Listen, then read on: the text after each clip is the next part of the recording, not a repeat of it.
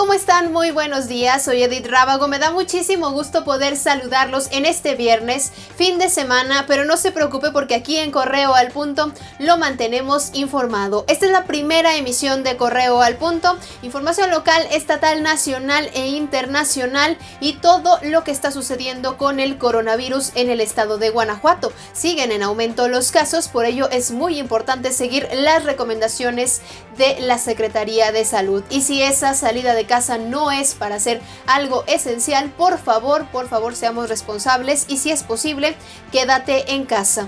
Vamos con la información.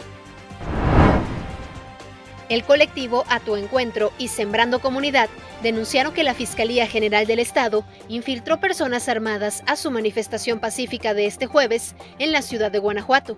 A través de las redes sociales publicaron fotografías de dos personas, supuestamente policías vestidos de civiles y armados, que se unieron a la marcha pacífica.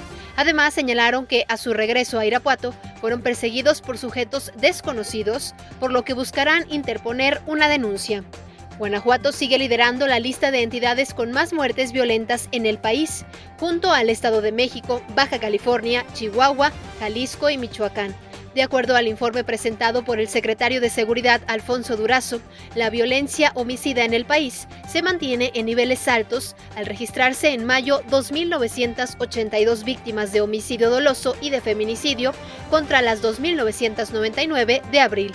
En el caso de Guanajuato, las regiones con mayor incidencia en homicidio doloso son Celaya, León y Salamanca. El presidente Andrés Manuel López Obrador aseguró que aceptará la renuncia de la titular del CONAPRED, Mónica Macice. Durante su conferencia de prensa en Morelos, adelantó que pondrá a una mujer indígena en ese puesto. Ayer jueves por la noche, funcionarios del CONAPRED rechazaron que Macice fuera a salir, pero fuentes federales confirmaron que la asamblea consultiva fue convocada hoy viernes para una reunión en la que se concretaría la salida de la funcionaria. María Elizabeth Montaño, doctora del IMSS y mujer transgénero, fue encontrada muerta en la carretera federal México-Cuernavaca, según informes oficiales. La doctora y defensora de derechos LGBT fue vista por última vez hace 10 días cuando salía de su trabajo en el Hospital Siglo XXI en la Ciudad de México. En redes sociales, usuarios compartieron reclamos por justicia y más protecciones para la comunidad LGBT.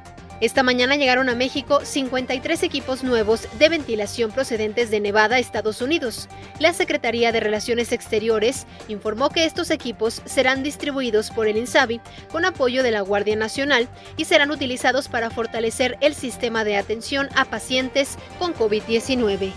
Gracias a todas las personas que nos escriben a través de redes sociales. Su opinión es muy importante para nosotros. Los invito a que lo sigan haciendo y se mantengan conectados e informados con nosotros. En Facebook, Twitter, Instagram, YouTube nos encuentra como Periódico Correo. Nuestra página web, periódicocorreo.com.mx. Y también lo invito a escuchar el podcast al punto a partir del día de hoy, en donde tenemos una nueva entrevista con unos invitados muy, muy interesantes. Así que búsquenos a través de plataformas digitales. En unas horas más, mi compañero Roberto Itzama estará llevándole toda la información hasta su casa, porque queremos que se quede en casa. De llevarle la información de eso, nos encargamos nosotros. Cuídese mucho, que tenga un excelente fin de semana. Tenemos una cita el lunes.